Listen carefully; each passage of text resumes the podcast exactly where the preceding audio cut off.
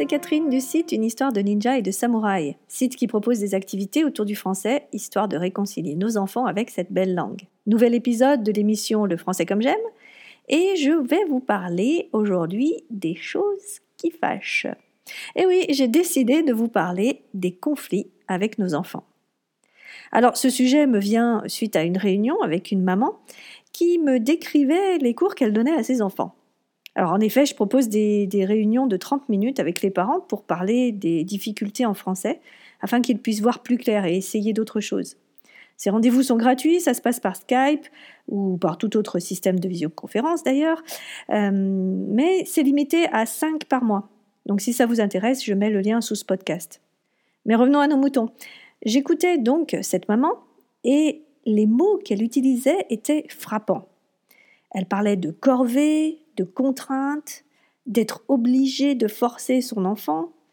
Elle parlait aussi de la peur, de le dégoûter de ses cours. Bref, euh, les cours de français étaient vraiment très mal vécus. Et, ce, tant par l'enfant que par l'adulte, hein, notez-le bien. Mais cette maman n'était pas la première à me confier ses difficultés. Et ce qui m'effare à chaque fois, c'est que même s'il y a ce rapport de force, les parents continuent les cours et le conflit devient quelque chose finalement de routinier. Il s'installe en même temps que euh, l'habitude de faire des cours de français. Et la plupart des parents pensent que c'est une fatalité, qu'il n'y a pas d'autre moyen de faire. Et donc ils s'enferment dans cette relation difficile avec leur enfant. Alors d'abord, d'où vient ce conflit? J'ai détecté trois principales sources. La première, c'est l'enjeu. Nous, parents, voyons clairement l'enjeu qui se trame derrière ces simples cours de français. Il en va de l'avenir de notre enfant, de son épanouissement, de sa réussite, n'est-ce pas?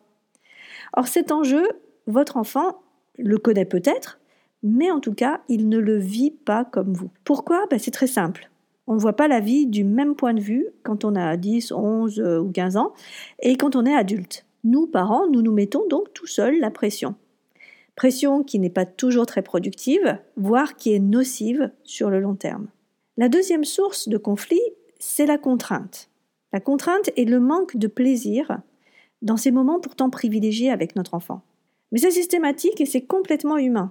Quand on nous dit il faut, nous avons tendance soit à relever les manches et à s'y plonger pour que ce soit hop hop vite vite fini, soit à freiner des cas de fer. La troisième source que je vois, c'est l'écart des connaissances. Nous allons devoir revoir avec notre enfant des choses que nous connaissons déjà. Certains points de français nous sont évidents. Et il nous est difficile de nous remettre euh, à cette époque où nous ne savions pas encore, où nous nous apprenions. Et pourtant, ça nous permettrait de comprendre mieux les difficultés que traverse notre enfant. En attendant, qu'est-ce qui se passe? Eh bien, on perd patience, on s'énerve et on rabaisse notre enfant avec des Mais si, c'est facile. Vous reconnaissez? Moi, en tout cas, je l'ai dit. Hein. Alors, ces conflits qui s'invitent au quotidien, même s'ils disparaissent dès que vous refermez le livre de français et que vous passez quand même de bons moments avec vos enfants, eh bien, ces conflits ont de lourdes conséquences. La première, c'est qu'elle ternisse la relation parent-enfant. La deuxième, c'est qu'elle influe sur la confiance en soi. Celle de votre enfant, qui ne se voit pas à la hauteur de vos exigences, mais celle aussi de nous, parents.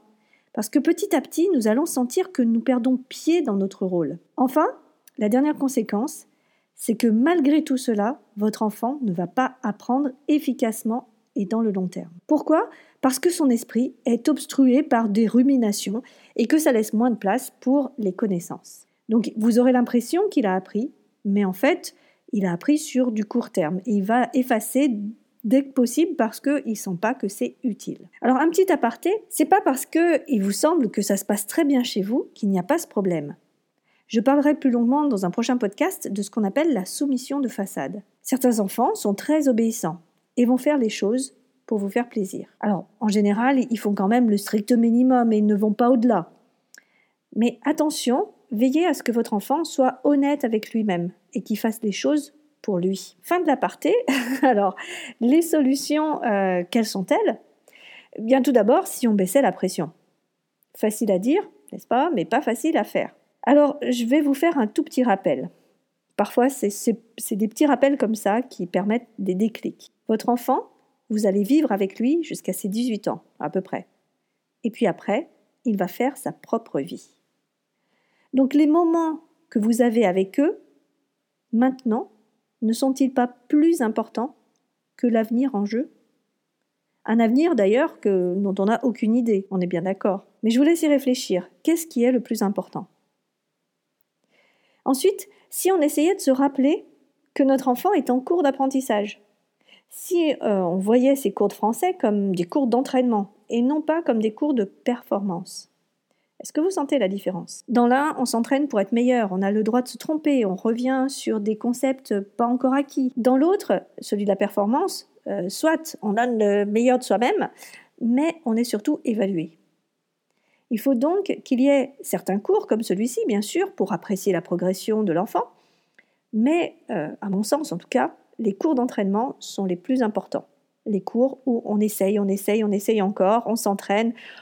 C'est vraiment comme, euh, comme un entraînement sportif. Enfin, dernière solution, trouvez la méthode qui va autant à votre enfant qu'à vous-même. Les premiers cours de français que j'ai donnés à ma fille ont été une catastrophe. Et pour cause, ni elle ni moi n'étions motivés. La méthode était académique, répétitive, euh, pas, pas fun du tout. Comment alors donner envie? Eh bien, je me suis reposée sur ce que j'aimais faire le plus au monde, écrire. J'ai proposé des séances d'écriture, et comme j'étais enthousiaste, gaie, euh, avide de partager ce que je savais, ma fille a été curieuse, puis complètement contaminée. C'est par des ateliers d'écriture que je lui apprenais le français. Une manière détournée, peut-être, mais en tout cas qui a porté ses fruits. Et c'est comme ça que tout a commencé. Les ateliers d'écriture en ligne, les défis d'écriture, les programmes pour écrire son propre livre, bref, tout ça pour vous dire que vous n'arriverez pas à changer les pensées de votre enfant. S'il trouve que le français c'est nul, ce n'est pas à force d'arguments que vous arriverez à le faire changer d'avis. Non, nous ne pouvons pas contrôler les pensées de nos enfants. Par contre, nous pouvons contrôler les nôtres. En travaillant notre état d'esprit, ne pouvons-nous pas inviter nos enfants à penser autrement? Ne pouvons-nous pas, en leur montrant notre propre motivation, notre propre enthousiasme, notre propre volonté, leur faire découvrir leurs propres capacités alors bien sûr, inutile de sauter de joie. Allez, hop, hop, hop, on va faire du français. Youpi euh, Dès que vient l'heure du français, euh, c'est pas la peine non plus d'en faire trop. L'enthousiasme, c'est bien, mais il faut aussi que ce soit vrai. Restez vous-même. Si le français, c'est pas votre tasse de thé, c'est pas grave. Pourquoi ne pas simplement l'admettre et passer la main à quelqu'un d'autre? Donc, pour conclure, si vous entrez en conflit avec votre enfant, c'est normal, mais ce n'est pas une fatalité.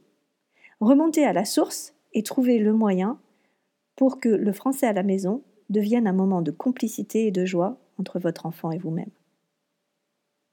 C'est la fin de ce podcast. La semaine prochaine, nous reviendrons sur la motivation, mais cette fois sous un autre angle. Je ne vous en dis pas plus. Si vous aimez cette émission, merci de lui mettre 5 étoiles sur iTunes. Merci, merci, merci. D'autres parents pourront ainsi me découvrir. Si vous voulez réagir à cet épisode, vous pouvez laisser un commentaire sur le site ou sur iTunes ou encore m'envoyer un message par mail. Vous pouvez aussi tout à fait m'envoyer un message privé sur Facebook. Sur ce, je vous dis à la semaine prochaine pour la suite des aventures. Bye bye